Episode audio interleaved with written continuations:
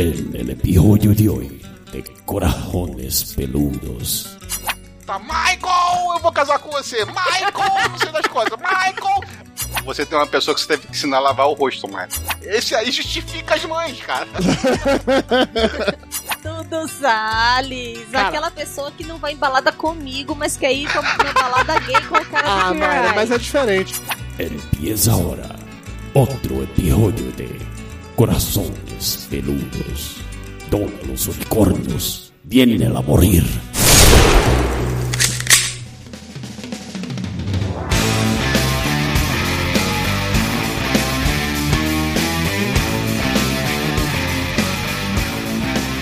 Alô, seres são corações peludos espalhados por todo o Brasil. Este é o podcast Corações Peludos e é aqui que os unicórnios vêm para morrer. Eu sou o do Salles, do meu lado direito está a mulher que faz os bolos mais bonitos do Brasil, Dona Mayra Marai. Há controvérsias. Controvérsia nessa, faz uns bolos lindos, rapaz. Pode ser lindos. gostoso, mas lindo. É lindo. Você olha para aquele bolo, você fica naquela dúvida se aquilo ali é um bolo ou uma lasanha, mas é muito gostoso, hein? Assim. Que absurdo. Diretamente da sua caverna masculina, vem um sujeito que precisa desesperadamente ser visitado por cinco caras gays pra ver se aprende como viver em sociedade. Senhor Carlos Júnior. Eu não vou falar nada que eu me identifiquei muito com aquele indiano. Aquele que queria sair do armário? Não, o indiano é aquele do cabelão, o barbudo lá. Ah, o barbudo, que Mas parecia eu ainda um. acho que você se identifica com quer sair do armário. Eu não tenho balanço em casa. Não tem balanço em casa, é ótimo. Mas também é só isso, né, que te diferencia? Não. nem, nem a parte da masmorra erótica que ele tem guardado em algum lugar daquele quarto. Talvez não tenha ficado claro pra você ainda, mas hoje falaremos sobre dois reality shows da Netflix que todo mundo deveria assistir. É o Queer... Ah, o que, Júnior? Ah, o Mais que, ou Júnior? menos. Um eu concordo com você, o outro, o outro é mais pela nossa referência. Descubra, escolham qual é, do que, que ele tá falando aí. Estamos falando de Queer Eye e de Mandou Bem. Ambos são divertidos, são curiosos, te fazem rir. Alguns, em alguns momentos, mesmo te fazem chorar, seja chorar mesmo ou chorar de rir, né? Depende. Eu chorei nos dois, por É motivos diferentes. Chorou dos dois. É, Nos por dois. motivos diferentes. Já Em um, Queer Eye eu chorei porque eu me emocionei. E Nail It eu. Chorou eu, de rir mesmo. eu chorei. Chorou assim, de rir por causa do eu cho- Michael.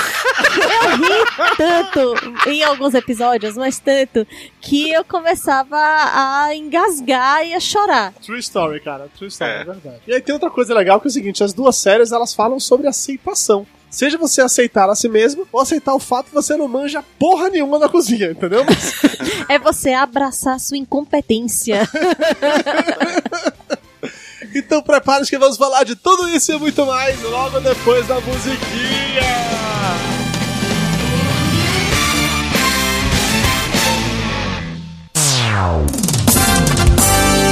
Interrompemos esse programa para um aviso muito importante. O Papo de Gordo precisa da sua ajuda para continuar no ar e melhorando cada vez mais. Acesse agora padrim.com.br barra Papo de Gordo e colabore com o valor que você quiser ou puder. O pagamento é feito em reais você pode utilizar boleto bancário ou cartão de crédito. Se cada ouvinte conseguir colaborar com o valor mínimo de um real por mês, a continuidade do nosso podcast está garantida durante muito e muito tempo. Acesse padrim.com.br barra Papo de Gordo e nos ajude a manter o podcast mais pesado do Brasil no ar.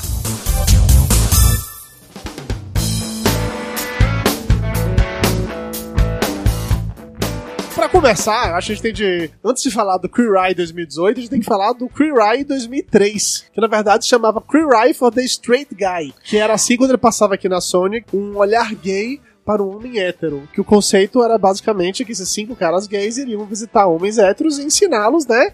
A se portar melhor, a fazer as coisas do jeito direito, enfim. E eu continuo querendo ser amiga de todos eles. Não, daquela galera só tinha um que realmente era legal, que era o Carson, que era o da moda, que era o loirinho da moda lá. Que ele era que todo mundo queria ser amigo, com toda certeza. Que Dado, o Jay Whatever. tinha cara de menudo. Eu concordo com você, mas que assim, é, da- daquela primeira geração, Tinha o Ted, que era o cara que era o cozinheiro e tal, que eu não tenho nenhuma referência dele, a não ser de que hoje Ele um apresenta programa muitos de- programas de de culinária, culinária. Na, na TV e tal. O Kyan, que era o cara do grooming, que, puta, ele era só um cara bonitão, mas nada ficou dele, né? Então, ele deu origem aos metrosexuais. É, faz sentido, faz sentido. Tinha o Tom, que era o cara de design de interiores, que ele era bom no que ele fazia, talvez, não, não me lembro direito, mas assim, nada que a gente não viu hoje em Irmãos à Obra ou algo do Então, gênero. ele não fazia roda banca, não tinha conceito aberto. É, era outra vibe, era Então, 2003, assim- né? Era outra época. Aí tinha o Carson, que era o da moda, que era o mais legal de todos. Ele era, assim, o mais afetado, o mais sorridente, o mais, Carlson mais tudo. é tudo na vida de, de alguém. É, foi ele que me ensinou o conceito de se vestir em camadas, que era esse, era isso, Júnior, que, que defendia muito nessa série. Vestir em camadas. Você sempre tem que estar vestido com camadas diferentes. É, mas o gordo, né? É bom que ele vai descascando depois, né? É porque o gordo ele já tem uma camada base que, era, que é de banha, né? Então é sempre complicado usar mais. E aí depois vem o Shrek e diz que e reforça essa história das camadas, dizendo que você tem camadas de personalidade, né? É, olha que bonito isso, hein? É. E além disso, tinha pra completar o Fab Five da Apple, tinha o Jay, que era o cara de cultura, que é esse que o Mayra falou que parecia um Menudo. menudo. Menudo. Ele era totalmente whatever, sabe? Não tinha nenhum apelo de porra nenhuma. Ele tem cara de Rick Martin quando era no início da carreira. Mal comparando, o dessa temporada também, da Netflix, o que é de cultura também, sabe? É mais ou Puta, menos, Júlio, sabe? mas o que é de cultura, a pegada dele, diferente da, da série nova. é mais autoajuda. Não, é que o da atual é uma coisa mais autoajuda, de você criar a sua própria marca. O do antigo não, era aquela coisa, ai, de você ver filme, ir pra um teatro, sabe? O cara, basicamente, o que ele Hum. fazia era pegar ingresso pro cara no teatro ou ir no museu, sabe? Não tinha uma... Entendi. Era um cara bem mais inútil nesse sentido do que o, do que o atual, que tem um, um conceito, pelo menos, a meu ver, tem um conceito maior por trás. Eu não vi a série antiga e eu acho que também talvez muitas pessoas não tenham assistido. Era boa, cara. Cara, era Ah, muito era boa, muito bom. velho. Era, Era muito boa. Até porque naquela época você não tinha um programa que trouxesse a aproximação com esse mundo gay de uma maneira tão é, leve e tão bacana, vamos colocar assim. Você não tinha, por exemplo, o RuPaul's Drag Race. É verdade. Você não tinha. é, era.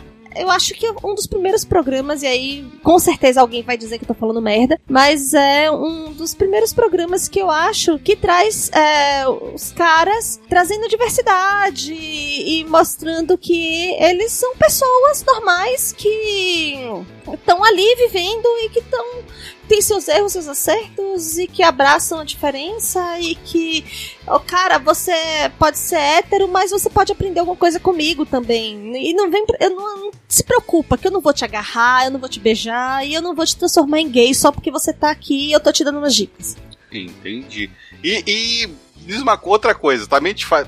Eu fiquei emocionado várias vezes. Eu chorei no, do velhinho do Papai Noel lá, eu chorei. A- a gente que eu chorei. Também, também. Na versão nova, né? Choramos de soluçar.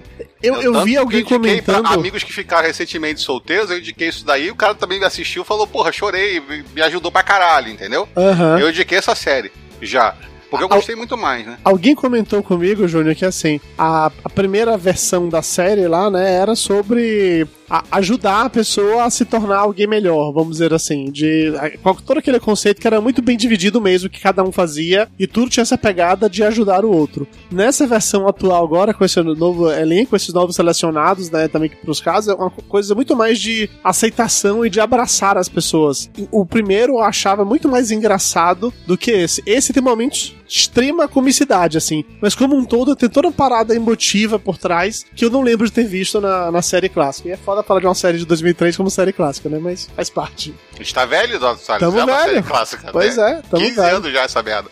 E aí vamos então pra falar sobre o atual Fab Five, né? Que tem o Anthony, que é o cara que é especialista em comida e vinho. Tem o Ten, que é o de fashion, que é o que é bem fechativo também. Ele manja pra caralho de, de moda. Eu acho ele sabe se vestir muito melhor, inclusive, do que o Carlson da, da série antiga. É que o Coulson, ele era meio clássico, vamos colocar assim. Ele não era muito fashionista. Era claro, eu não entendi a diferença de um pro outro, meu amor. Ele começou a série, não tinha abraçado a fashionicidade dele. Nas primeiras temporadas da série clássica, ele tá bem comedido, ele tá bem clássico, vamos colocar assim.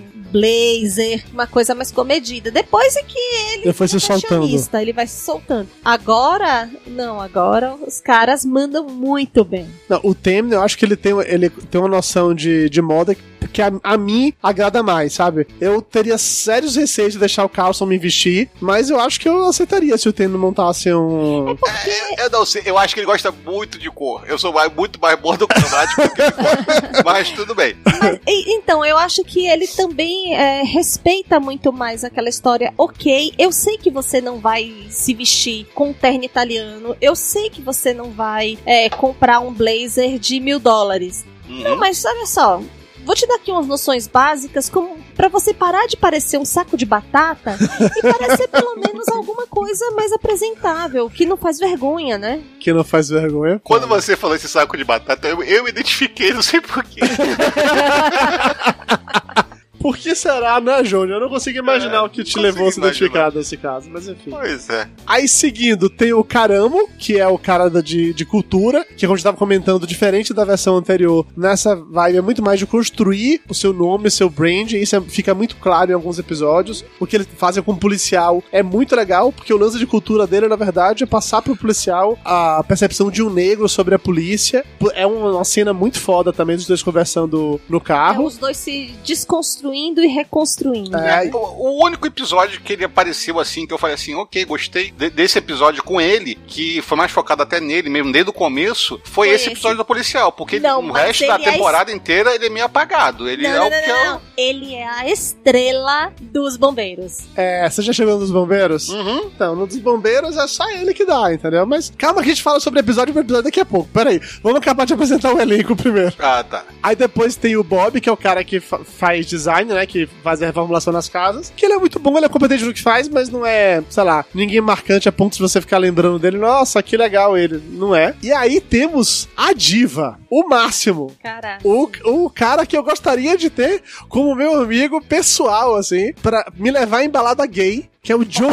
Olha, Dudu Salles! Cara. Aquela pessoa que não vai em balada comigo, mas quer ir com- na balada gay com o cara Ah, do Mayra, Queer mas Eye. é diferente, Mayra. O cara É. do Queer Eye, ele é, ele tá em outro nível, né, Mayra? Não, por favor, né? Ali é um cara que sabe se divertir em qualquer condição, em qualquer cenário, que em é qualquer verdade. possibilidade, né? Ali é outra, uma outra vibe. Eu acho que ele se identificou, Maria, porque ele- esse cara fala na- no episódio lá do Papai Noel lá, que se o Papai Noel fosse 10 anos mais novo, ele pegava fácil. Pode ser, pode ser. Mas o fato, velho, é que dessa vez a gente tem um cara, um grooming expert, um cara especialista em tratar de pele, visual, não sei o que, que ele pelo menos manja de verdade disso. Ele é cabeleireiro, então assim, ele corta o cabelo da- dos caras, faz a barba, não é como o outro lá, o do primeiro. Tudo que ele sabia fazer era indicar creminhos. Ah, então aqui um creminho pra você, esse creminho pra você, esse creminho pra você. E mais do Toma que essa isso. pomada pro cabelo. É, e mais do que isso, esse cara, ele também sabe que homem médio comum não vai perder tempo fazendo essas porra. Então ele simplifica pra caralho. Fala, é o seguinte, você tem isso aqui, quanto tempo você se dedica a fazer? Cinco minutos, então pronto. Cinco minutos você fazer isso, isso, isso e acabou. Eu, eu acho isso legal, é algo que eu- eu me vejo fazendo de maneira bem factível, na verdade. E, e outra coisa que eu achei interessante na série, porque, tipo assim, ele, ele em alguns episódios, e no final do episódio, ele dá umas dicas. Sim. Que nem ele deu a dica de astringente. Ah, não, não precisa gastar uma fortuna com astringente. Compra açúcar, faz isso, faz aquilo, mistura aqui tudo e, e passa no rosto que vai ser a mesma merda, entendeu? Aham. Ou senão ele chegando, vendo os produtos que o cara tem na prateleira e falando: Você tá vendo isso aqui? Isso aqui não serve pra nada. Joga, e joga fora, porque isso aqui é a mesma coisa que faz pra limpar o motor. Você tem que comprar coisa desse tipo, tem que, tem que evitar isso, tem que evitar aquilo. Eu gostei muito desse, de- de- dessas dicas, pequenas né? dicasinhas que deu ali, que são coisas assim que o pessoal fala assim: pô, não- eu não preciso gastar uma fortuna pra chegar e cuidar da minha aparência, entendeu? Sim, eu concordo plenamente com você. Eu acho que isso faz uma diferença muito grande, de fato. É, ah, inclusive, as dicas que eles passam no final dos episódios são sempre bem, bem interessantes. É, Uhum. Dessa geração atual, o Jonathan é o meu favorito, porque é o que eu acho que, além de ser o mais divertido, o tempo inteiro ele é o mais divertido. Não tem como você não rir toda vez que ele aparece, porque ele é Não, muito. e- mas não é rir dele. Não é rir dele. Você ri com ele. Isso, Porque isso. ele é uma pessoa que é, é super, não só extrovertida, mas você vê que é uma pessoa que se diverte e ele te convida a se divertir com ele. Ele torna tudo divertido. Ah. Você pode fazer uma obturação de dente com ele que você vai se acabar de rir. não seria legal fazer obturação de dente com ele, realmente. É, é que nem ele falando que, por exemplo, tem um episódio que eu ri pra caramba de uma coisa e eu achei depois, eu pensei nisso, e eu falei assim, gente, eu não tinha como sair do armário. Todo mundo me via e sabia o que, que eu era, entendeu? Eu não tive essa saída do armário. Não É, houve um armário era- na minha vida, né? Eu, eu era o, o único cheerleader da, da, da minha escola, entendeu? Todo mundo sabia o que, que eu era já. Mas no dia que ele vai fazer dança de salão, é um sonho dele tornando realidade. que era o dos bombeiros, era dança salão. Ah, tá. Sim, sim. Então, assim, é, é muito, é muito legal, de verdade. Eu acho que o 5 funciona muito bem. Na série clássica, de novo, por mais que o, o elenco funcionasse bem, eu não acho que eles eram tão entrosados quanto nessa, sabe? Aquela cena lá do final que a galera tá em volta da TV pra assistir o que tá acontecendo com caras, deu certo, não deu. Ah, na série clássica também tinha isso, mas eu não percebi o mesmo nível de cumplicidade que a gente vê com esses caras de agora. Parece que eles, de fato, se divertem fora da gravação, sabe? Que eles são amigos de verdade fora da gravação e não apenas durante aquele período. Essa é a Eu- minha eu- impressão. Eu acho que também a pegada, até mesmo pelo disclaimer que eles começam na, na, no início do, do primeiro episódio, que essa série agora a gente vai mudar nosso foco. Ou seja, é, não é mais sobre inclusão, agora é Aceitação. aceitação. Então, tudo, desde esse primeiro momento, eles chegam e, e tentam focar nessa história. Tanto que, é, se eu não me engano, esse é o primeiro episódio que tem um gay sendo ajudado por outros gays, né? Então, Pois eles já é. Até e deixou de ser for the straight guy, agora é só queer eye. É, eu posso estar falando bobagem porque eu não assisti a série clássica inteira.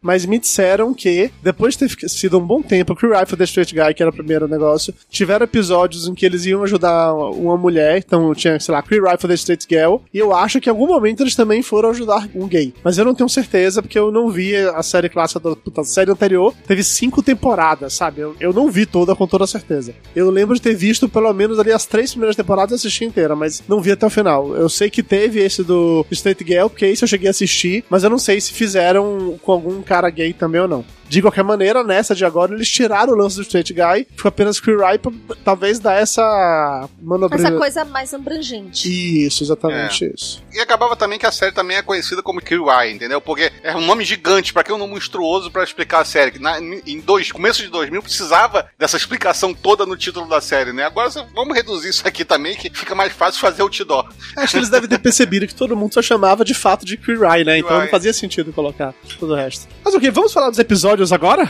Uhum. Então, começando com o episódio do Papai Noel, né? Como o Júnior comentou aí. Papai Noel é sacanagem, Que, né? O cara é um redneck do caralho. oh, mas é o Não, episódio ele, mais ele bonito não é um redneck. todos. ele não é um redneck. Não, é- eu discordo completamente com você. Redneck tá- é mais o policial do Policial é que. bem redneck, Sim, concordo não, com você. não, não. Aquela família lá de. que ele vai ajudar, a fa- a família que tem. O cara tem um monte de, de filhos, o cara é meio que. Ali é white Pastor trash, não é redneck, é outra pegada também. Enfim, Enfim, vamos pro Papai Noel. Gente. Calma, a gente fala dos outros. esse cara, Papai Noel. Papai Noel. Papai Noel é um velhinho, Não, sozinho. pior que não é tão velhinho assim. Pois é. Ele tem uns Ele 60 anos, não é isso? Não, ele tem 50 e 50, poucos. 55, 56, uma coisa Jura? assim. Quando, quando Sim, falou, sim. Juro, quando ele falou a idade, eu, eu assustei. Eu falei assim, caralho, fodeu.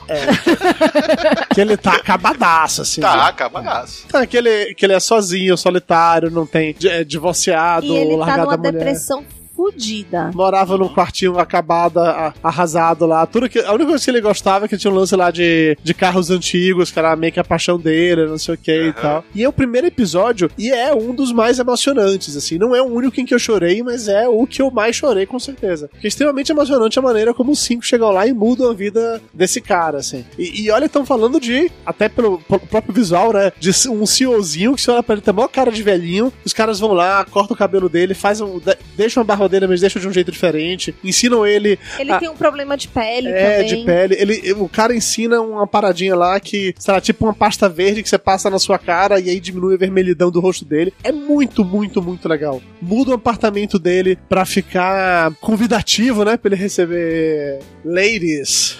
no caso, é apenas uma Ladies friendly. é, ladies free, exatamente isso. E é um dos episódios mais emocionantes de todos, assim. Esse. Eu consegui visualizar o que aconteceria se cinco caras fossem visitar meu pai, por exemplo. Tá? Cara, e, e uma coisa que talvez vocês não saibam, vocês que estão ligados em redes sociais aí, é ele ficou noivo da ex-mulher dele, que é aquele que ele tá- termina aquele episódio lá. Ah, é? Sério? Legal. É, ficou, ficou, ficou agora noivo. É, há um- há um- esse mês agora ficou noivo dessa mulher lá e tá até um burburinho no, no- no negócio. Talvez estejam, ele apareça na segunda temporada aí, talvez eles façam um casamento lá do. O pessoal Nossa. tá sugerindo eles fazerem um casamento lá deles lá. Isso, isso é massa mesmo, porque na série clássica, Júnior. Mesmo a vida do cara. Na, na série clássica, eu lembro que tinha uns episódios que eles faziam de tempos em tempos que era pra revisitar uma galera que eles tinham ido lá pra mostrar se os caras tinham conseguido se manter daquele jeito ou não. Eles faziam isso na série clássica. Eu acho que seria muito legal eles realmente voltarem a fazer isso com alguns casos. Esse velhinho seria um caso que eu queria muito. Acompanhar, né? É. E, e o mais importante, né, é porque ele começa o episódio. Porque, tipo assim, ele- não é aquela história de chegam de surpresa na, na coisa, né? Quem, pra quem não assistiu a série ainda, né, é bom explicar isso. Porque a gente tá acostumado com as pegadinhas do Gugu, essas coisas tudo que chega de surpresa, que vai fazendo um monte de coisa. Não, tá bem claro, todo mundo já sabe que eles vão participar daquele episódio. Então parece lá um, uns câmeras meses antes, começam a gravar uma entrevistazinha com eles, vão falando algumas coisas e você vai vendo onde os caras vão se meter. E nesse daí ele começa falando: Eu sou feio e feiura não tem cura. É. Entendeu? Então, é, a- foi a mudança exatamente de paradigma. Não é quer dizer que ele é feio, entendeu? Ninguém é feio. É aquela história toda. Você tem alguma coisa bonita em você que você pode ressaltar, você pode melhorar um pouco, pode ficar aquele feio arrumadinho. Não, não existe, não existe, não existe essa, essa coisa de. Porque o cara é tão gente boa, o cara é tão gente boa, que é, é- é até triste. A gente fica sentido de ver ele falando assim dele mesmo, sabe? Sim. De- Aham. de chegar isso que toca na gente. Porque, caralho, dá, dá vontade de, porra, vem cá, amigão, dá um abraço aqui. Porra, você fica triste com o que tá acontecendo com ele. E foi bem legal, durante o episódio, ele ficar se construindo e você vê a autoestima dele subindo durante o episódio. Esse foi o que mais deu pra perceber isso, que ele começou de um nível, que ele tava muito mal e, e tava escondendo isso, e ele termina em outro nível foda, entendeu? Que faz todo mundo chorar. Sim, sim. E é legal até você comentar isso, porque a série, eles passam, tipo assim, uma semana com cada pessoa. Mas pra alguns você vê uma mudança tão grande que parece que eles passaram muito tempo influenciando a pessoa, entendeu? É, eles começam dizendo, ah, você vai ter uma semana louca com a gente. E eles devem gravar, sei lá, duas, três horas por dia ao longo da semana, que eu imagino, né? Calculo isso, eu tenho certeza também. De repente eles só mentem pra gente, mas ficam só dois dias com os caras, não vou garantir. É que eu considero que o tempo pra reformar a casa seja de pelo menos uma semana, é que eu estou considerando isso. De qualquer maneira, você vê realmente um aprendizado da galera, você vê eles evoluindo ao longo desse período, isso eu acho muito foda. Seguindo, temos o episódio do programador indiano que o Júnior se identificou loucamente. Caralho, Assustador. loucamente. Assustador. Por que, Júnior? Por que você se identificou tanto assim, cara? Me conte. Não, cara, primeiro de tudo, porque eu, se eu não tivesse amigos, entendeu? Eu seria uma pessoa assim. Sério, eu tô falando sério. Eu, ficaria bem de boa dentro de casa, não sairia pra lugar nenhum, não conversaria com ninguém. Se eu não tivesse amigos, eu seria desse jeito. Eu não seria ao ponto de não levar pessoas para dentro da minha casa, porque eu gosto de, de ir na casa das pessoas, eu gosto de receber pessoas, eu gosto de cozinhar, gosto de fazer essas coisas. Então, eu- mas eu chegaria a um ponto na minha vida, se eu perdesse todos os meus amigos hoje, eu ficaria daquele jeito, entendeu? Então eu consigo me identificar, tipo, aquele incômodo que ele sentia com as pessoas abraçando ele, entendeu? Eu tenho, quando é, é uma pessoa mais estranha assim, não sei o que, aquilo outro, eu tenho, sabe, certo, sabe, esse incômodo, eu se- consigo sentir o que ele passou por ele. Mas só quando são pessoas estranhas, né? Pessoas amigas Sim. e queridas pode abraçar à vontade. Pode né? abraçar tranquilo, Ah, pode então tocar. tá bom. Mas sabe, aquele cara que é, que é expansivo demais, já chega, já cha- abraçando. O cara nunca te viu na tua vida, já fica te abraçando, não sei o que, aquilo outro. Me dá aquele incômodo, sabe? Me dá aquela. Quando o cara abraçou ele, né? Ele ficou todo duro, se endureceu todo e se sentiu todo, todo atolado. Aham. É, é- eu sei o que passou na cabeça dele. O que, esse cara tá me abraçando, entendeu? Eu Aham. consigo me identificar. Então são certas coisas que chegam e, e, e vai. Eu não, eu não usaria aquela barba e aquele cabelo sendo indiano nos Estados Unidos. Né? Eu já teria um certo problema pra andar de avião. Aham. Mas fora isso, eu, eu, eu me identifiquei bem com aquele cara. Não, é foda que você vê que ele é um cara, tipo assim, que ele é bem de vida. Assim, ele tem grana, ele, ele trabalha com uma parada que dá dinheiro, tá no rumo da tecnologia e tal. Ele simplesmente Não se importa. é um eremita. Foi o que eu tô te falando, cara. Ele chegou e não tinha amigos. Ele começou a, a- a ficar tão grudado atrás de uma tela, tão grudado através do trabalho, casa-trabalho, até porque o ambiente de trabalho dele era a casa dele também, né? Que embaixo é o, é ambiente de trabalho, em cima é a casa, que ele perdeu completamente vínculos de amizade com pessoas perto dele, sabe? Ele se afastou. Sim, eu concordo com você, concordo mesmo. Mas é um episódio bem legal que eles fazem na casa dele. É até inacreditável, né? Porque a casa era um caos, os caras arrumaram tu- tudo direitinho, mas. O que mais surpreendeu pra mim nesse episódio é a transformação física dele no final. Não, ele passa de, de, de- de um cara assim, largado, mendigo, que se daria troco na rua mesmo, pra um cara que assim, que você fala assim, pô, que cara bonito. Ele ficou bonito pra caralho. É um cara realmente bonito e tava parecendo um mendigo. Pô, mas você sabe que tem um- mendigo gato. Você lembra aquele mendigo gato lá de Curitiba? Você não lembra dele? Não, não Não lembro. lembro. Não, não sou tão Ah, ligado assim. Mas, tipo assim, ele era mendigo sem tá, Você não ele- acompanha o movimento dos mendigos de Curitiba?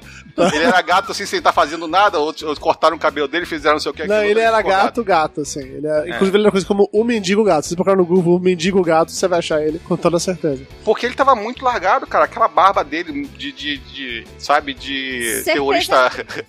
Certeza Terrorista? que tinha um- uma família de gatinhos morando ali debaixo. É louco porque, assim, os caras que eles pegam, que estão com esse visual mais largado, cabelão, barbona, na hora que eles dão aquela repaginada, ch- chama muito a atenção de como fica diferente. Em outros caras que já, sei lá, usa cabelo curto, uma barba mais ou menos, você não percebe tanta é, diferença assim fisicamente. Porque basicamente eles dão aquele jeitinho que não precisa, sabe, não tem muito que você pode mudar no visual do cara. Você mudar a roupa, mas não tem como mudar muito a cara. É. É o caso do, do policial, por exemplo. Que o policial, que é do episódio seguinte, que é o 3 lá, ele já usa um cabelo curto, ele já não usa barba por causa da profissão dele, então não tem muito que você possa mexer de visual do cara, de fato. Vai ensinar o cara a usar creme, a pintar cabelo e usar se roupa. vestir, né? E se vestir. Então ele vai se vestir melhor. Mas esse cara foi o único cara que você falou. Que é o que eu chegaria e falaria assim: cara, esse cara era bonito e tava feio, entendeu? Tava feio porque ele largou a vida de lado. O indiano. Sabe? A mãe dele tava certo, entendeu? É o, único, é o único que eu falo assim: a mãe dele tava certo. Tava certo de falar que o cara tava largado. Porra, esse aí justifica as mães, cara. É justo. Uma, uma outra coisa que eu gostei desse episódio também foi uma coisa que eu, eu tenho dentro de mim, eu acho que às vezes em quando, acho que toda pessoa que passou por muito problema de, de aceitação de autoimagem na, na infância e tudo mais, por, por, por ser gordo, essa história toda, a gente tem de é que pra gente ser aceito, a gente faz os outros rirem. Né? É que nem falam que quando um cara emagrece, ele perdeu a graça, né? Então ele, por esse problema todo, essa timidez toda dele, esse, bloqueio todo que ele tinha, ele fazia todo mundo rir, fa- fazia todo mundo rir dele, pra ele não ser o centro, ele não ser o centro da, da atenção, sabe? Não ser a- o negócio todo. E eles mostrarem isso também durante o episódio, foram os dois episódios que mais assim me marcaram nesse ponto. Você percebeu uma, coisas nos outros que você também tem dentro de você mesmo. Que você chega e fala assim: caraca, eu faço isso de vez em quando. Eu já fiz muito disso, de fazer as pessoas rirem para não ter que passar meus problemas para os outros, de não contar, de não ter que me abrir para os outros. Isso é errado. E eu não tinha percebido até, por exemplo, ver esse, um episódio desse.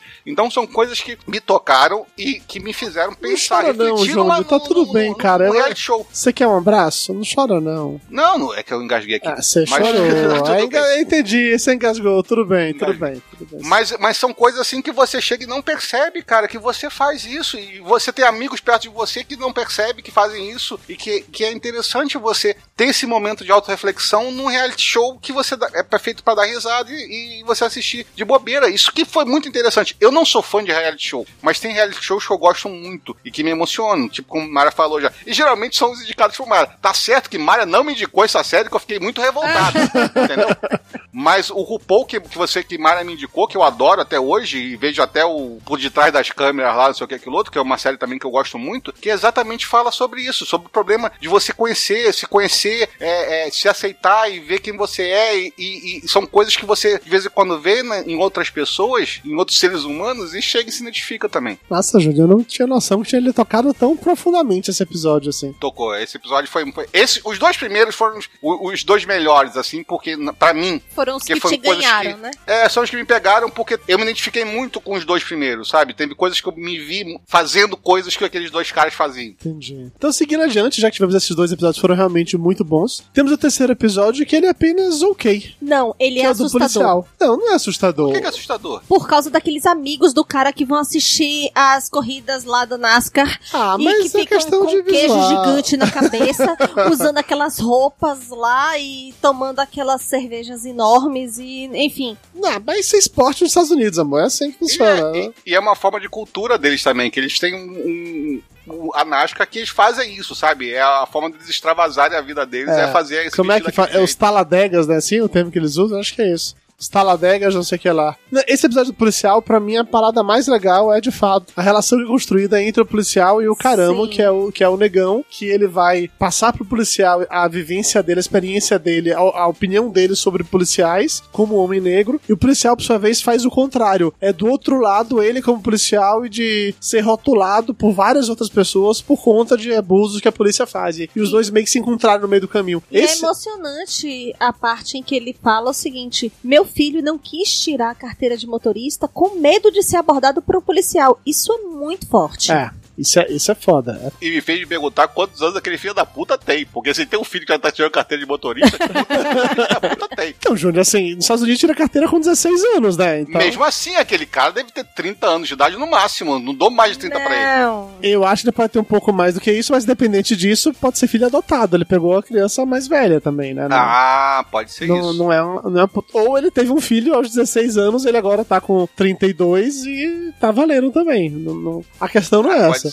De qualquer Pode maneira, ser. é realmente uma parada que, que rola. O diálogo inteiro entre o caramba e o policial no carro quando eles estão indo de uma cidade para outra é, para mim, é o melhor desse episódio. É aquela conversa dos dois ali, essa discussão, um papo bem aberto. É interessante que nesse episódio é isso que o caramba faz. Ele não faz nada mais, é, tipo assim, ele não tem nenhuma outra atividade com o cara a não ser essa conversa para fazer essa relação lá de policiais e negros e conversando entre si. E é bem é interessante. Que, é que a gente não percebe isso porque a gente não tá dentro da cultura americana, mas quando eles vão lá na garagem do cara e tem, e tem umas camisas lá meio estranhas de supremacia branca lá que a gente não percebe isso. Tem o negócio do Trump lá que eu vi. Uhum. Eles começam meio que dar uma zoada nessa história. Ali dentro daquela. Da, é que o cara é, é gente boa, não é um cara escroto, entendeu? Mas para ele tá normal. Sabe aquele preconceito que tá dentro da pessoa e a pessoa nem percebe que ela tá sendo preconceituosa porque tá dentro dele. Uhum. Eles, dão uma, eles dão esse exemplo lá pro cara lá e conversam com ele sobre isso, que não, não era pra estar com aquele cara. Tipo assim, é que nem usar a bandeira lá do, da confederação lá, entendeu? Aquilo é um preconceito Sim. danado.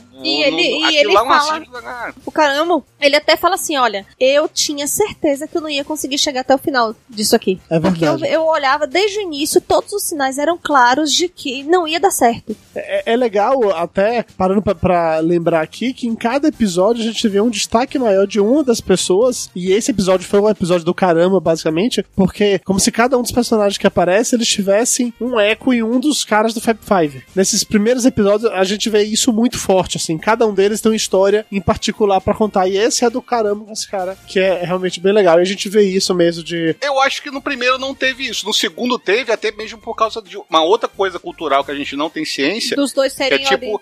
É, não, não. E um ser indiano e o outro ser paquistanês, que tem uma rivalidade, assim, brutal. Tanto uhum. que eles uhum. falam assim: é, é, eu nunca imaginaria um indiano e um paquistanês dentro de um armário, entendeu?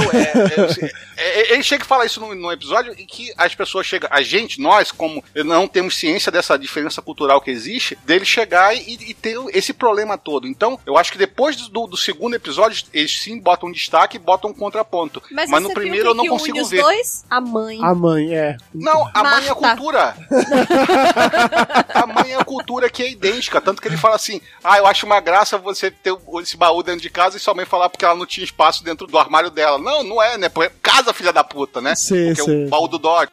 Mas voltando ao do policial, é um episódio legal, todo esse discurso, toda essa questão de preconceito, é um episódio que é focado muito fortemente no, no caramo, mas pra mim tá entre os mais fracos da temporada, assim, porque. Eu não achei, não. O, não, veja bem, não tô dizendo que é ruim, é que estão apenas oito episódios, então, eu, uhum. pra mim tem dois que são os mais fracos, que é esse e o episódio 5. São os que eu acho. Pra mim, o, o, dos bombeiros, o do bombeiro é o mais fraco e o mais esquecível. Não, o bombeiro é o do mais é divertido de todos. O bombeiro é pra você é. não parar de rir, na verdade. Mas acaba a gente chegando do bombeiro, não se antecipe, não. Tá. Eu gosto do episódio 3, não tô dizendo que ele é ruim, só que pra mim ele é um dos mais fracos, porque ele comparativamente passa. com os outros. Ele passa batido. É isso aí, não é um negócio que, que marca. Pra você ter ideia, quando a gente tava se preparando pra poder fazer isso aqui, eu fui tentando lembrar quem era o personagem de cada um dos episódios e eu tinha esquecido do policial completamente. Na hora que eu abri o site aqui da Netflix pra poder ver é, as thumbs, aí que eu lembrei da cara dele e lembrei de algumas histórias que tinha passado batido para mim, assim, completamente. Foi um episódio que me que emocionou e que me fez, por exemplo, chorar na hora da, da coxa, de,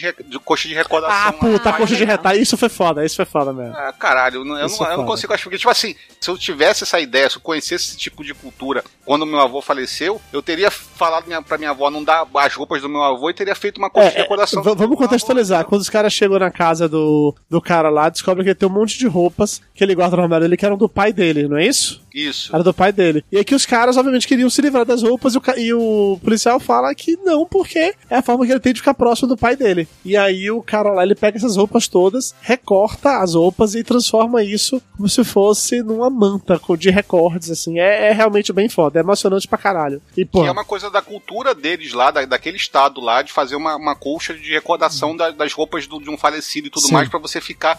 ter aquele acalento, né?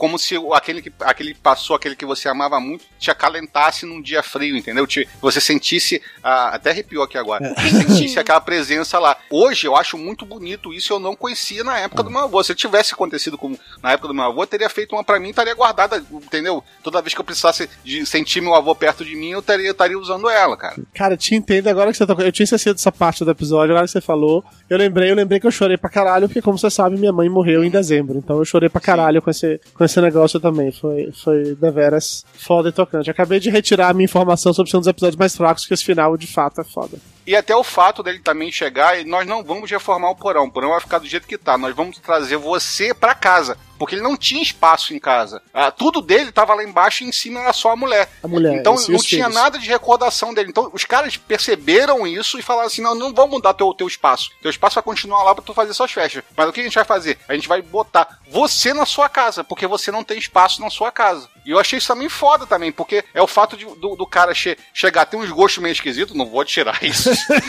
não vou tirar Ah, eu, tava, eu tava aqui me coçando, pra, esperando você terminar de falar, pra, pra dizer assim, cara, como é que tem uma criatura daquela? E aí volto ao meu primeiro comentário, daquela. Pessoas que se vestem daquele jeito e que fazem aquelas coisas que ele com os amigos fazem por causa da NASCAR, sabe? Uhum. Dentro de casa, fazendo aquilo junto com seus filhos, não. Você tem uma pessoa que você teve que ensinar a lavar o rosto, mano. Isso foi chama golpe baixo. amor. Isso foi golpe baixo, Carlos Júnior.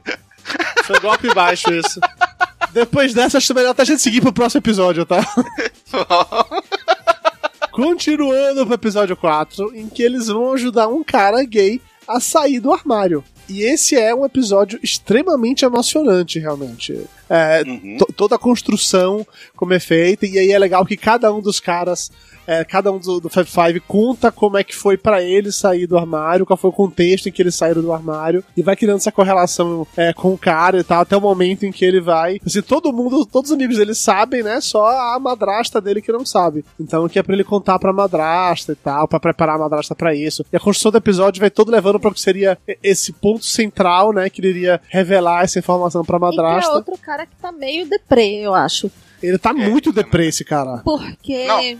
né, cara, ele fez CPR no, no pai, né? Então já, já começa aí. Ele é um cara sem família. A única família que ele tem É a né, madrasta. é a madrasta dele. Então, ele vai, na verdade, ele vai sair do armário. Ele não é que todo mundo já sabe. O ambiente dele de trabalho não sabe. E a família dele, que é a madrasta dele, não sabe, né? Nesse episódio do, do cara saindo do armário, é, é legal também quando os caras começam a mexer, né, na, nos paranoia lá do cara. Além de ter um balanço no meio da sala, que é usado para atividades eróticas, Que no primeiro momento ninguém entende porque tem aquele balanço Pois na sala. é. Por que você tem um balanço no meio da sala, né? E tem também uns materiais de sadomasonia. É, isso aí. Os caras zoam pra cacete e usam as coisas e se arrumam e fazer, fazer toda uma zoeira em cima disso também. Você vê que o cara é todo mauricinho, todo fechado. Ele não é Mauricinho, ele é que é. envergonhado das paradas, é isso ele é envergonhado, ele usa as- as camisas toda fechada de botão até em cima.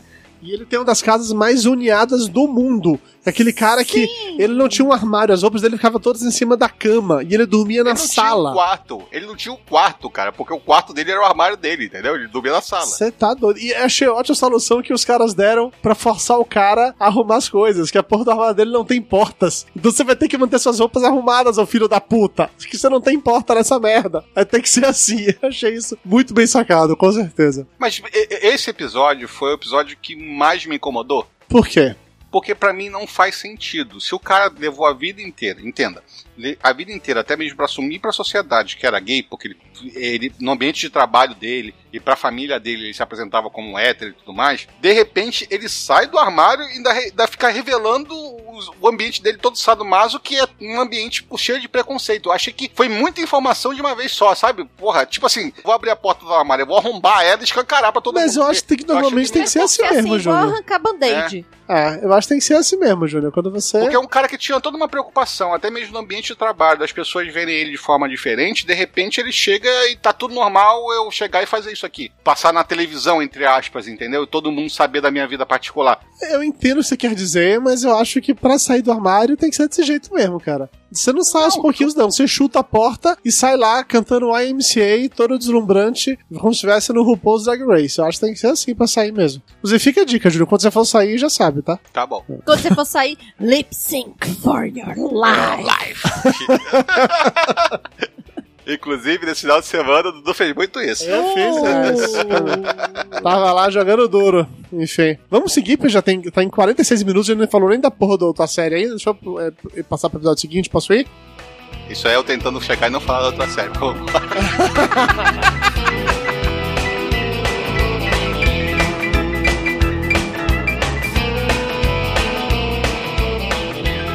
Seguindo pro episódio 5, vem um que eu sei que era pra me emocionar, mas pra mim não bateu onda, assim, não surtiu efeito e eu vou explicar os motivos. Primeiro, é, é de uma família que é extremamente religiosa. É um cara que ele trabalha, tem três empregos, dorme, sei lá, duas horas Dá pena. por dia. Dá pena de ver o cara fudido. A família dele tem, sei lá, sete filhos. Ele e a esposa tem filho pra caralho. Não tem seis filhos, ela tá grávida de mais um. A casa é um caos inacreditável. Criança correndo pra todo lado. É, se eu não tô enganado, as crianças fazem tipo homeschool, porque a, a mulher é professora, então acho meio que ensina as crianças. Você tá enganado. Tô enganado? Não é isso. Não é isso, Tá não. Enganado. Então tá, é porque eu não. tinha a impressão que tinha um lance, mas então era para fazer o dever de casa, beleza.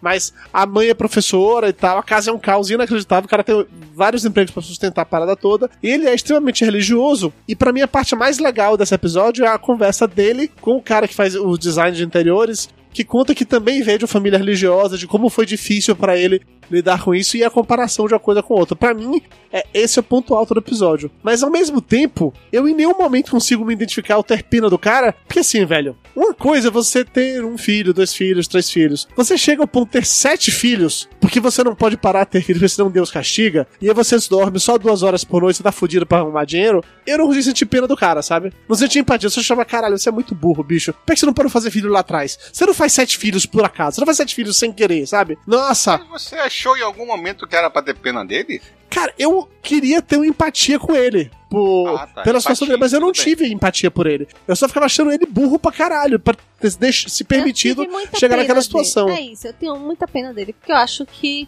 no final das contas, ele se viu numa situação muito irreversível. E você vê que o cara era um zumbi humano. Ah, Não, eu- olha só, eu concordo com você da parte que ele era um zumbi humano, que ele trabalhava, ficava louco trabalhando lá e, e chegava Pra pagar as contas. A certo, a- a certo limite por causa da quantidade de filho dele. Mas eu achei esse cara, porra, eu não achei que tinha que ter pena dele. Eu achei só que era um cara esforçado pra tentar manter a família dele pelas opções de vida que ele fez. Então, e era pra você desenvolver uma empatia com ele que pra mim não funcionou, entendeu? Eu não senti empatia por ele em nenhum momento, eu só ficava achando ele idiota por ter passado. Porque ele, ele é por um ter cara deixado de ganhar cara, jeito. porque Ele chegava, ele- embora ele tivesse uma família toda grande, gigantesca, e outro, ele tinha tempo pra chegar e fazer caridade com os outros, entendeu? Ele chegava e ajudava a Você imagina comunidade. o cara numa situação dessa, trabalhando quase que 20 horas por dia. Mais, ah, sim, 20 horas por dia, sim, sim, desculpa. Ele trabalhava mais, mais de 20 horas por dia. Ele tinha sete filhos, ajudava em casa a mulher e tudo mais. E ainda fazia trabalho voluntário. Puta que me pariu, gente. Não. Não, cara, mas é uma escolha, escolha de indivíduos. Tipo assim, ele, ele é um cara melhor do que eu, porque eu Não. tenho muito mais tempo livre, podia estar fazendo muito mais coisas da minha vida e eu não tenho saco de chegar e estar ajudando o próximo de vez em quando. Veja bem, eu não tô dizendo que eu sou melhor do que ele, eu tô só dizendo que ele é mais burro do que eu. É só isso que eu tô dizendo. Não É aí que tá, cara. No meu ponto de vista, é coisa de opções de vida que cada um fez, né? Ele fez a opção de vida de ter uma família monstruosa. Ele acha bonito. Minha mãe queria ter seis filhos, entendeu? Teve quatro. e só parou porque se divorciou pelo caminho, senão ia ter três filhos. A minha casa era uma loucura tanto quanto, porque era, como era muito filho e ela tinha política, se um não podia ir, nenhum vai, acabava todos os filhos trazendo os amigos pra casa. Então, de vez em quando, tinha 15 crianças dentro de casa, entendeu? Era uma bagunça, um inferno do caralho. A minha família também é grande, você sabe? Já tem...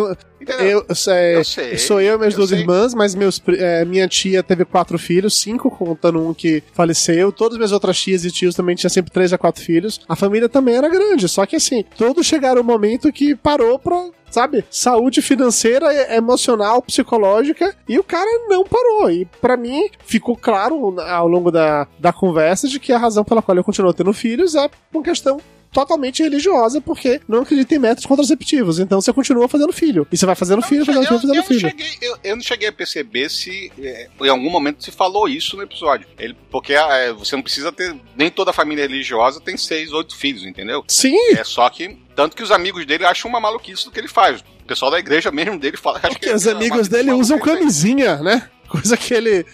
Então, mas eu não sei se é, se é uma parte é uma parte de religiosidade ou uma parte dele que, ter, que queria ter uma família monstruosa. Porque tem pessoas, Dudu, que querem ter uma família grande, tem pessoas que não querem ter filhos, entendeu? São opções que cada um tem, cada um tem que arcar com essas opções que tem na vida. Eu acho, pelo episódio, não ter falado em nenhum momento dessas. é, eu não posso ter parar de ter filhos porque eu não posso por religiosidade. Eu acho que é mais por opção do que religiosidade. Isso pra mim foi subentendido em todo o discurso religioso É, que fazia. Pra mim também ficou subentendido, mas ok. É, eu, eu, vou, eu, vou, eu vou dar o benefício da dúvida, que você usou argumentos bem fortes nesse sentido, mas pra mim foi subentendido que era religião, porque eu sei que tem toda essa parada na Bíblia e não sei o que, de método contraceptivo, não sei o que, então eu vou dar o. Ah, mas ele não é católico, né? Ele é protestante. Pior Protestante, ainda, cara, que Bíblia, leva mais a sério os não. problemas. Depende, é. depende. Se você Não, é mais não, não, radical. não, não, Júnior, se você é mais radical, é isso mesmo. Galera que é mais Não, olha só, não, pentecostal e mais. Adventista. Não, mas aí que tá. Ele, ele, ele não seria é, tão. Ele não é tão radical, até mesmo ele fala durante o episódio, que é uma, uma parte muito legal. Cara, independente da minha religião, do, Deus ensinou que eu tenho que amar o próximo. Sim, entendeu? isso é. Por isso eu falei, é o melhor entendeu? momento do episódio, ele conversando com o cara sobre isso. Entendeu? E tem um papo Sim. ali que, que envolve religião, que envolve aceitação, que envolve tudo que, que, Que é muito tá bacana. falando, que é- que é muito bacana, entendeu? Que até mesmo dá um tapa na- né, nesses é, que se dizem ah, que amam Deus e fazem isso aqui, aquilo outro, e tem uma, uma porrada de preconceito e fala Sim. que isso, aquilo outro, que você tem que ser dessa maneira ou daquela maneira, entendeu? É uma, uma parte muito legal desse episódio, é exatamente isso. É, seguindo o bonde, o episódio não acaba de parar de curar hoje. Vamos para o episódio seguinte, que é o renascimento de Remy, que é do cara que herda a casa que era da avó. E ele Cara. continua morando no quartinho dele, Surreal. na casa decorada dos anos Sur- 60. Ré... ah, Anos 80.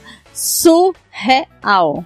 Porque assim, você acaba de herdar uma casa e você está morando. Você é o dono daquela casa.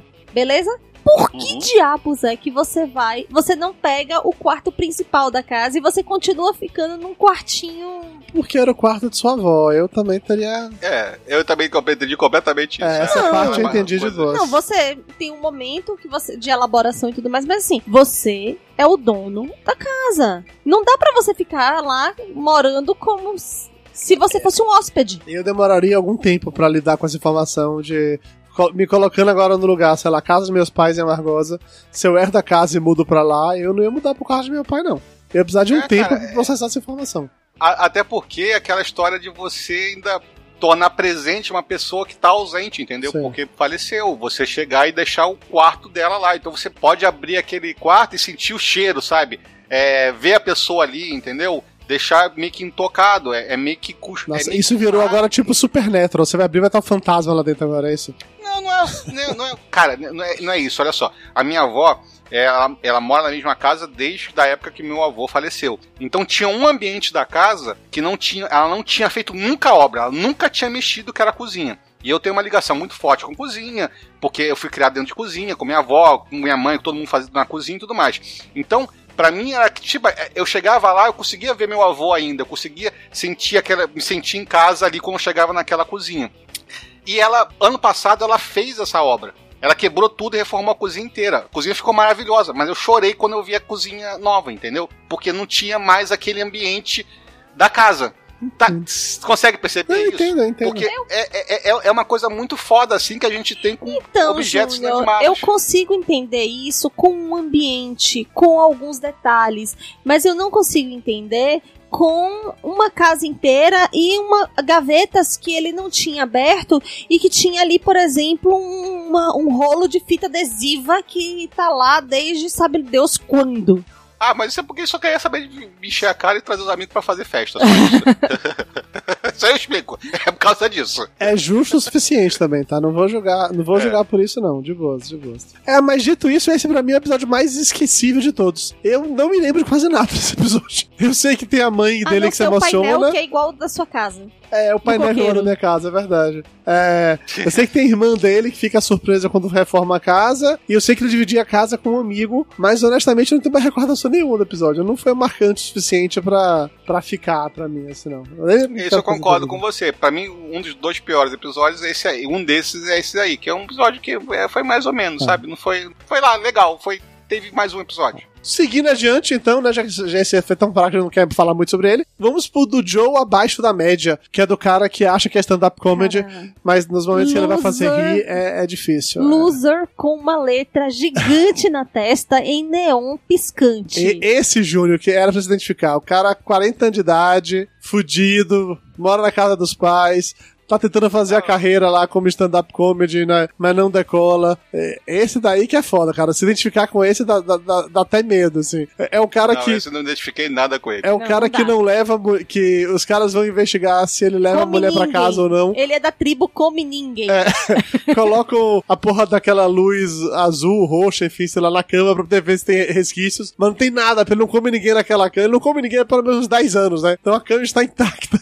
Claro, negócio. uma parede de papel separando ele dos pais. É, e aí, aí tem uma, uma cena engraçadíssima que é com o Jonathan simulando na cama do cara pra ver se dá pra escutar no quarto dos pais ou não. Eles entenderam porque que o cara não come ninguém, de fato, entendeu? Não, ele não come Não, ninguém por um precisa- monte de motivos. Inclusive porque ele não É. consegue fazer eye contact com ninguém.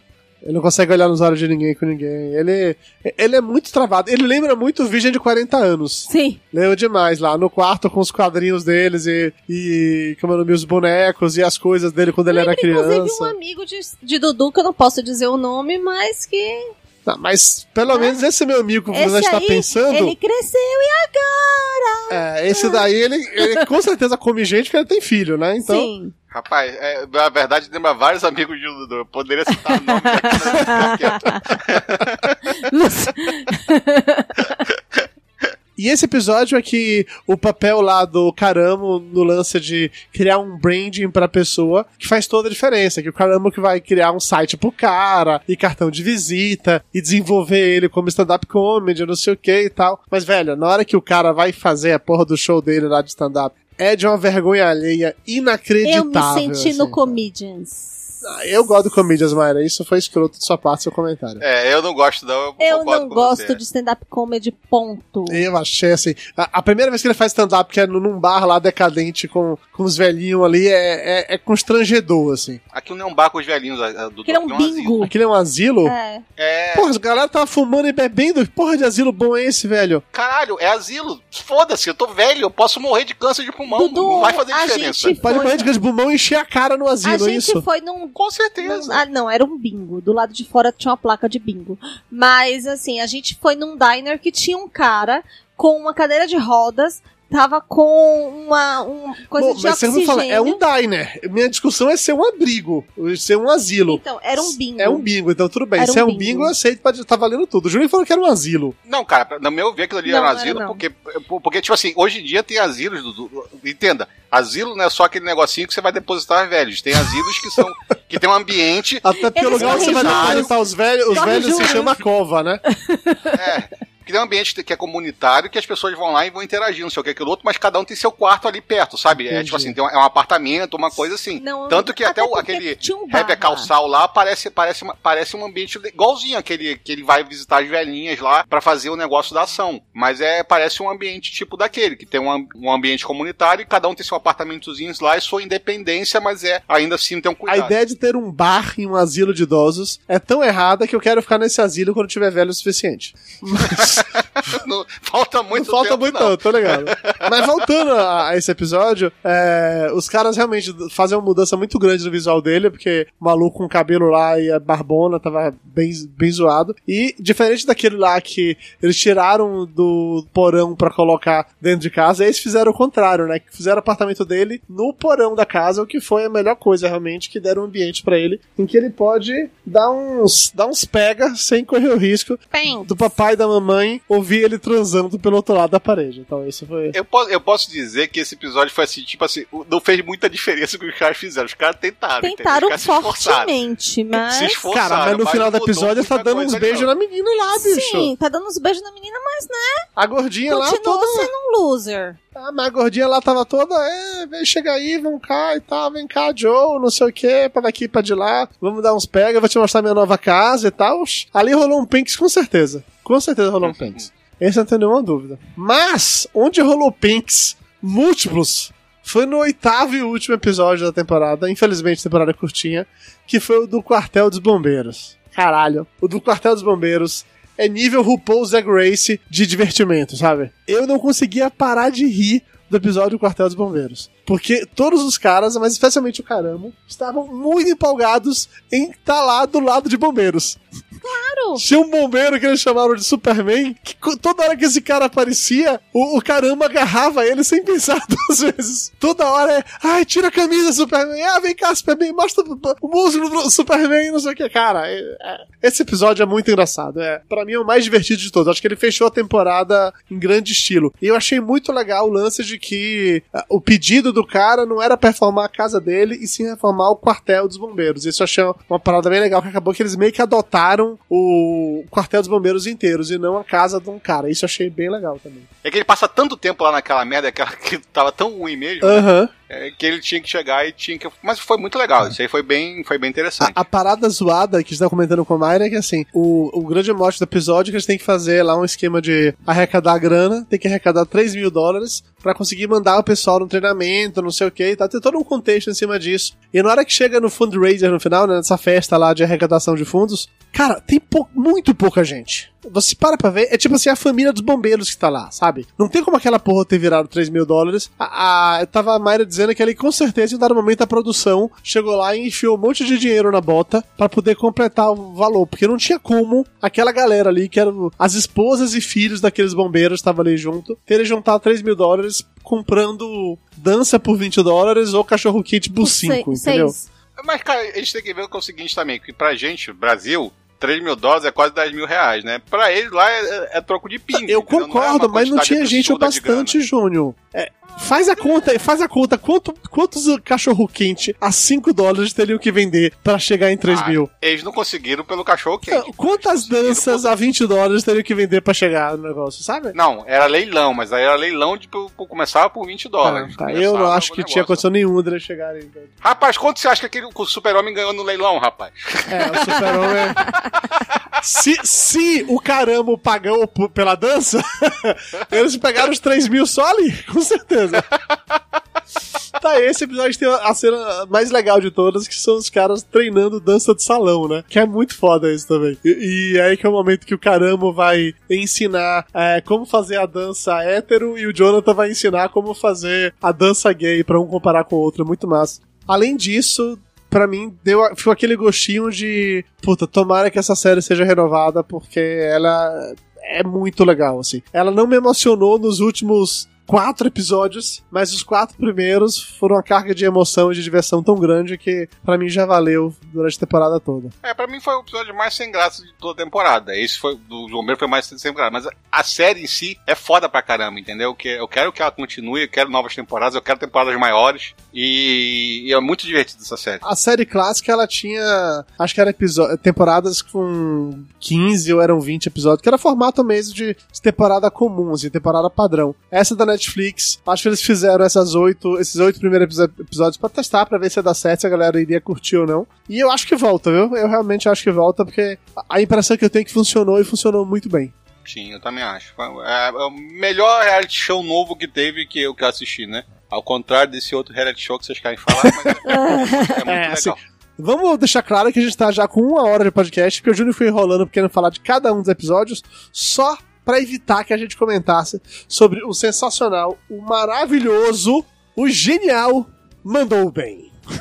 Cara, eu, eu posso falar que eu tenho um certo. um- não vou dar um certo, eu tenho um grande preconceito com séries de culinária. Ah, Não é uma coisa que assim que eu que eu gosto. Eu não sou fã de Masterchef, de Cozinha com os Artistas, essas porras dessas séries culinárias que tem no, na, na, na, TV hoje em dia. E já foi um grande problema. Eu até tinha visto essa série antes, aí Dudu chegou e falou: assista porque vai, você vai achar foda. Aí Mara me, Dudu teve, me ligou pra falar isso e Mara ficou gritando. E eu não entendendo que Mara tava gritando. Até que eu assisti o primeiro episódio, que eu entendi muito bem que ela tava gritando. Até então, eu, eu não tinha gostado. É tipo assim, eu, eu tava assim, caralho, como é que Mayra gostou dessa série? Até uns 20 minutos de, de, episódio. Aí, de repente, a mulher começa a gritar: Michael, eu vou casar com você! Michael, não sei das coisas, Michael! Aí eu falei assim: ah, entendi.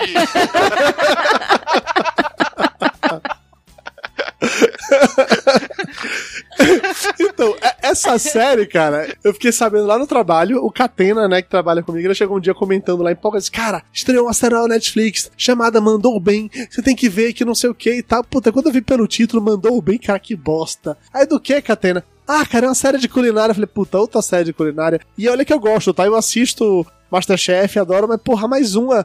Ah, mas aí ele foi explicar o conceito da parada que o conceito da série foi o que me fez querer assistir, sendo bem sincero. Que a série é pegar um, uma galera que acha que sabe cozinhar, que acha que sabe fazer bolo, e colocar eles para recriarem. muito forte no acha. acha. e colocar eles para recriarem verdadeiras obras-primas da confeitaria e ver o resultado final disso. Então, assim, os caras pegam, uma, sei lá, um bolo, um biscoito, uma, uma parada assim muito bonita e falam, ok, agora tem que fazer um igual. E passa a receita e desfaz aí. E, cara, é sensacional o resultado final. Isso por si só já é engraçado, já é muito legal. Mas para completar, a apresentadora e o co-host dela, né, o jurado principal, que é o francês, eles o são Jacan. muito bons. O Jacan dela, né? Eles são muito bons. Ele, Ela e eles tem um dão... Jacan de estimação. e eles se dão muito bem. A interação dos dois é realmente muito boa. Quando eu comecei a ver o episódio, e aí, Júnior, seguindo a mesma lógica, como é que Mayra poderia ter gostado disso? Eu convenci a Mayra a assistir. Eu falei, ó, oh, Mayra, tem meia hora só episódio. Vamos ver se você gostar do primeiro episódio, a gente continua assistindo. Senão a gente larga, se for o caso, eu vejo sozinho, mas vamos ver. Tá bom, tá bom. Nos primeiros 5, 10 minutos, Mayra estava incomodadíssima, assim. Por que, essa mulher não para de gritar? Que coisa mais sem graça? Que não sei o quê? Que não sei o que. Tava tava reclamando de tudo. Até que as pessoas entregam o primeiro trabalho. Cara, na hora que dá o meu trabalho, Mayra começou a rir de uma maneira copiosa, assim. De uma forma... Eu engasguei com a própria saliva de tanto rir. Foi uma coisa que o ela começou a bater no peito e falou assim: Eu me identifico demais com isso.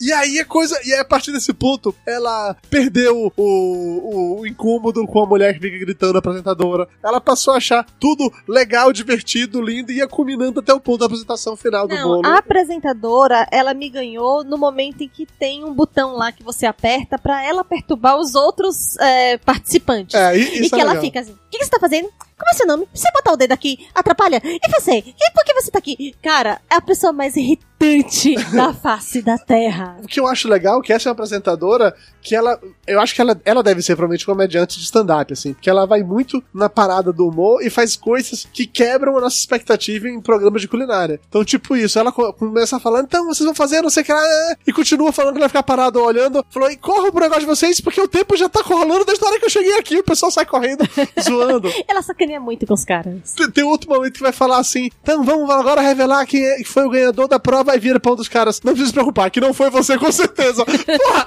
sabe? Esse tipo de coisa é muito legal que ela solta, assim. Cada episódio ela solta uma paradinha dessa que acaba gerando, com toda certeza, uma empatia. O Jacan é maravilhoso também. E, e, tem esse lance da, da segunda prova, que eles têm uns botões mágicos podem fazer uma coisa ou outra. Você foi mal na primeira prova, na segunda você tem um botão mágico. Um dos botões mágicos é se o seu colega te pedir ajuda de um confeiteiro, que você pode fazer isso, você coloca o confeiteiro pra só falar em francês pra não entender porra nenhuma, cara. Isso é muito bom, entendeu? Isso é muito bom. O que Mayra falou da mulher ficar perturbando é muito bom também. É divertidíssimo, assim. É. Mas nada se compara aos resultados dos bolos. Dos bolos, dos biscoitos, de tudo que o povo faz, né? Porque assim, já começa no primeiro com uma coisa bizarra, que são aqueles é, cake pop, que é com a boca, e tem um que tem uma língua saindo do cake pop. Que é como se fosse um beijo. Cara, aquilo já é feio feito por um profissional. E, e, tem uns personagens muito marcantes, assim, né? Não, a velhinha é o melhor. É, no segundo a episódio velhinha, tem a velhinha que é que maravilhosa. Fica paquerando com o Jacan. Não, e que aperta o foda e diz, ah, eu vou roubar isso aqui, porque se, quando a gente rouba, a gente tem que roubar grande. Né? Ela apertou um foda-se muito grande. Falou assim: ah, cara, o que eu tô fazendo aqui? Eu sou uma confeiteira famosa, o que, aquilo outro. Eu vou roubar essa merda aqui. Dá essa panela é maravilhosa, vou levar pra casa. Botou dentro da bolsa e acabou, foda-se. É, o Júnior tá falando da, da velhinha jurada, amor, não da velhinha que concorre. É que a velhinha que concorre, ela fica namorando com o francês lá, fica Ah, rolando todo. Ah, A velhinha que, que é jurada, ela parece com a Iris de Os De Incríveis. Os incríveis, sim, aquela lá do. Que, que fala pra não usar capas. Sim, caralho, eu, eu, eu tive sabe, que bom que vocês falaram isso que eu tinha esquecido disso. Na, na hora que eu vi isso, ela, eu falei assim, caralho, é, é, a, é, a, é a mulher dos incríveis. Porque ela é a mulher dos incríveis. Se não inspiraram nela, cara, tem alguma coisa muito errada no mundo, Sim, entendeu? sim. Pra mim foi ela que foi a inspiração pra fazer aquela, aquela especialista uniforme. Sim, sim, com certeza. Tem um episódio, acho que é no episódio 4 ou no episódio 5, que uma das concorrentes, ela é surda. E aí, durante boa parte do programa, tem alguém fazendo. Como é que fala? É, Libras? Ela, É, ela- não é Libras não porque é- não é- Libras é a linguagem brasileira de sinais, então é Isso. outra linguagem. Mas é linguagem de sinais pra poder ela entender o que os caras estão falando. E ela não é surda, ela foi uma das primeiras crianças a receber o, O implante. o implante coclear e ela, pra se sentir mais segura ali, ela levou alguém pra fazer o, A tradução. o Então, ela ela. era surda, mas por causa do implante coclear, ela escuta um pouco, mas ela não escuta 100%. Não, ela escuta 100%, só que ela se sentiu mais segura alguém transmitindo pra ela, Ah, entendeu? Porque entendi. o, o implante cloquear, ele, ele, ele é um, um pouco diferente, então pra se sentir mais segura e também até para chegar e ter uma representatividade, entendeu? Eu acho que foi mais pra isso. é, ela levou alguém lá pra ajudar isso. Porque ela, na verdade, não. Ela tava de costas o tempo todo, que apareceu pra ela, recebendo instrução, recebendo as coisas, ela não precisou em nenhum momento da, da, da menina. Entendi. Tem outro episódio, tem um cara lá que é um ex-policial gordão, que vai fazer um bolo e não coloca leite, ele bota água pra fazer o bolo. Que eu achei uma puta sacanagem que depois chegou e, e- e ele não botou ovo no, no bolo. Então o bolo solou, deu aquela solada. E no outro episódio que a menina fez um omelete, eles foram lá ajudar a menina, entendeu? Que eu achei uma puta Puta, sacanagem. mas eu acho que policial. deve ter rolado que naquele caso dali eles viram que deixar sem um ingrediente básico como esse gera uma parada bizarra, não queriam fazer o mesmo com a outra, né? A- Aprenderam Mas a o outro lição. ia gerar uma parada mais bizarra ainda, que era gerar um omelete, né, cara? Omelete um ali. omelete doce. Ah, de qualquer Porra. maneira, o bolo dela não ficou bom e ela perdeu, entendeu? Mas eu concordo com você que eu deveria ter deixado virar um omelete. Eu concordo com você. Acho que rolou ali uma questão mesmo de, porra, velho. É foda, a gente devia ter ajudado o cara que não botou o ovo. Também não ajudar esse daqui que não colocou a farinha é foda. Eu acho que rolou um negócio assim. Ah, não, eu achava que se fez, fez uma coisa com um, tinha que fazer com Mas outro foram também. programas diferentes, né, Júnior? É porque. É, mas não, mas deixa, deixa a coisa rolar, entendeu? Vai ver, vamos, ver, vamos rir da merda que vai ficar aqui, né? Omelete. Vamos rir do omelete que vai Você sair no não final. viu né? a- a- uma das mulheres lá que pegou e que simplesmente não conseguiu fazer um bolo, pegou um monte de aquele negócio de arroz, Biscoito né? de arroz. Aquele biscoito de arroz, cobriu com pasta americana e tá aqui meu bolo. Quando vai partir, cadê o bolo?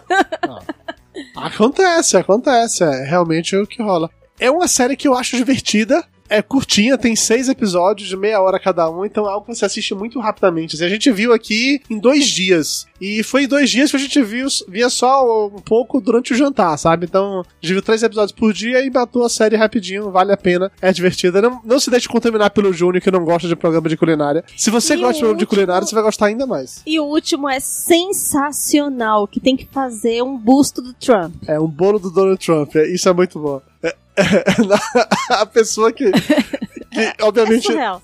é, eu não, não vou nem dizer se ela ganhou ou perde, eu prefiro que vocês descubram isso assistindo. Então a pessoa que na hora de fazer o busto do Trump faz a cara do Trump parecendo um Smeagol. do Senhor dos Anéis.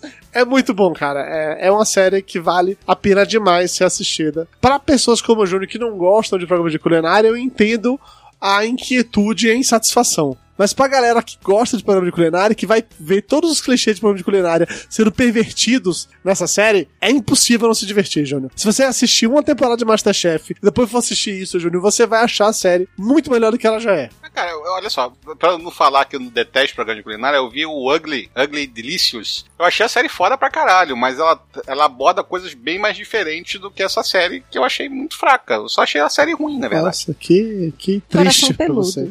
Coração peludo. Depila essa porra desse. Eu vou. Eu vou...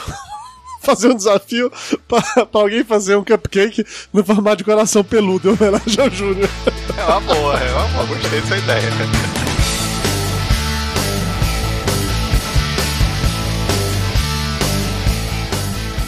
Então, chegando ao final do nosso episódio, tá na hora de dar nota para as duas séries. Começando com Queer Eye, Senhor Carlos Júnior, que nota você dá pra essa série? Eu dou um 9 com louvor. 9 com louvor, muito bem, Júnior. Parabéns, eu achei. Adorei a série, me impressionou. Tanto que quando eu, assisti o primeiro episódio, eu saí correndo pra contar pra vocês que eu achei a série foda pra Não, caralho. pra contar não, você é pra brigar com a gente porque a gente não te contou dessa série. Não, eu saí correndo pra contar. Aí eu descubro que, ah, nós já vimos, já achamos foda. Da, mas até quer fazer um coração peludos. Eu quase xinguei os, os dois, entendeu? Na verdade, eu xinguei os dois. Falei assim, assim, né? Tá certo. Pois Ninguém é, me assim avisa é nada, tá? É. foda, é foda, realmente, eu entendo, Júnior, mas ok. Dona Mayra Moraes, sua nota pra Queer Eye, primeira temporada. Olha, é nove pela, pela série e mais meio ponto pela questão nostálgica de estar vendo de novo o Fab Five em ação. Muito bem, eu não vou ficar nesse pudorzinho de ficar tirando ponto, não. Pra mim é 10 mesmo. A primeira temporada da nova versão do Queer é muito boa. Pra mim, ela ainda é melhor que a série original, porque os personagens são mais interessantes, o Fab Five é bem mais legal, as histórias contadas, a, acho que a seleção, talvez como são menos episódios, eles tiveram a possibilidade de escolher pessoas pra contar histórias mais legais, e pra mim merece um 10, sem dúvida nenhuma, assistam, porque vale a pena demais. And mandou bem, ou grita aí, Mayra, como é que é o negócio? Ela grita na. na... E mandou bem, senhor Carlos Júnior. Qual a sua nota pra primeira temporada de Mandou Bem? 4. Nossa senhora, Júnior, meu Deus do céu. É 4 só por causa do Michael. Se não tivesse o Michael, eu não merecia nem isso. Não passava do primeiro episódio. A gente tinha falado, desisto, Dudu, não consigo assistir essa Nossa. merda. O Michael me, fez assistir a temporada inteira. Nossa, Júnior, como você é uma pessoa de coração peludo desagradável, ok. Bom. A minha nota é maior que a sua, obviamente, porque eu achei a série legal, mas também não é uma série excepcional, fodamente maravilhosa. É uma série muito engraçada, muito divertida, e por ter essa estrutura de episódios curtos, acaba sendo ainda mais legal. É, eu tenho a impressão de que eles gravaram muitos outros episódios que não foram pro ar, porque nas vinhetas e no trailer fica aparecendo é, construções, produtos e bolos que a gente não viu no resultado dos episódios. Eu acho que eles gravaram outros que usaram só pra pegar as coisas toscas e montar os trailers. Mas, de qualquer maneira, eu dou uma nota 8. Porque é uma série que vale a pena assistir, você vai Caraca, assistir rapidinho, muito. de boa. Se você gosta de programa de culinária como eu gosto, você vai achar muito mais legal do que se você não tem esse apego. Se você não gosta de programa de culinária, você vai acabar gostando de uma coisa ou outra. Mas pra quem curte esse universo, a série é ainda mais legal. Dona Maria Moraes, sua nota? Então, eu dou oito, apesar de ter gostado muito, de ter chorado de rir, de querer ver a próxima temporada, com certeza. Mas é que assim, os primeiros três ou quatro episódios ficam muito claro que eles estão com sérias restrições orçamentárias. Ah, isso e é que são, na verdade, piloto. Tanto a roupa da mulher, ela tá de legging, com uma blusa esquisita por cima. Assim, tá bem, é, é bem complicado os primeiros três episódios no quesito produção da coisa. Não, não de não ser engraçado. É, é super engraçado e super bacana. Mas você vê que aquela coisa ali foi filmada de um jeito, e aí do meio dos. é, acho que da- a partir do quarto episódio, você já vê que tem uma produção melhor, que já tem um cuidado melhor, que botaram grana na parada. Eu vou te falar que a impressão que eu tenho é que eles gravaram todos os episódios no mesmo dia. Eu também. Que é o mesmo cenário, é, as mesmas pessoas, só um convidado que, que vai e volta. Não, tem um convidado que sai no meio da gravação porque os filhos estavam com a babá, gente.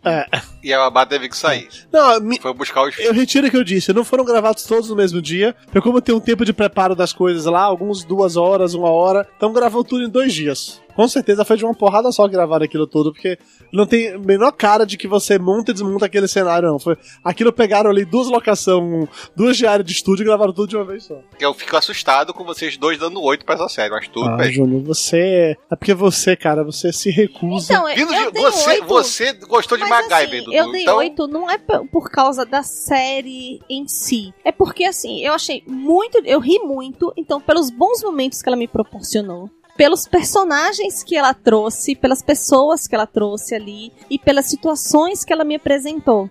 E não pela. Porque, assim, não é bem cuidado, é um, um cenário tosco lá atrás, é tudo, é tudo na base da, da improvisação. Mas funciona. Improviso Funciona, é bom. Improviso é bom. funciona. É isso aí. É uma série barata de fazer, uma série barata de, de organizar e que dá certo no das contas. É isso que importa. E só pra te registrar, eu gostei de MacGyver ou caralho. Eu vi o primeiro episódio e falei mal pra cacete junto com vocês. Não venha com essa não, tá? Ah, bom. E com essa revolta, com essa patada carinhosa. Encerramos o episódio de Corações Peludos e aproveitar para convidar nossos letos ouvintes a visitar o papodegordo.com.br para ver nossos outros podcasts, escutar lá o Papo de Gordo, ver as coisas mais antigas, Copa do Mundo tá chegando por aí, vai vir um Papo de Gordo na Copa de novo, talvez, quem sabe um dia. Não, mentira, vai vir com certeza, ou não. e a gente tá lá lançando os episódios re regularmente do jeito que Deus deixa e agradecer demais ao apoio dos nossos padrinhos que ajudam a manter esse programa no ar. Se você quiser ser um dos nossos padrinhos, basta visitar padrim.com.br barra papo de gordo e colaborar com o PDG. Então é isso, galera. Chega de conversa, chega de enrolação. Acabamos por aqui. Diga tchau, Mayra. Tchau, Mayra. Acabou! Oito nessa série horrorosa. No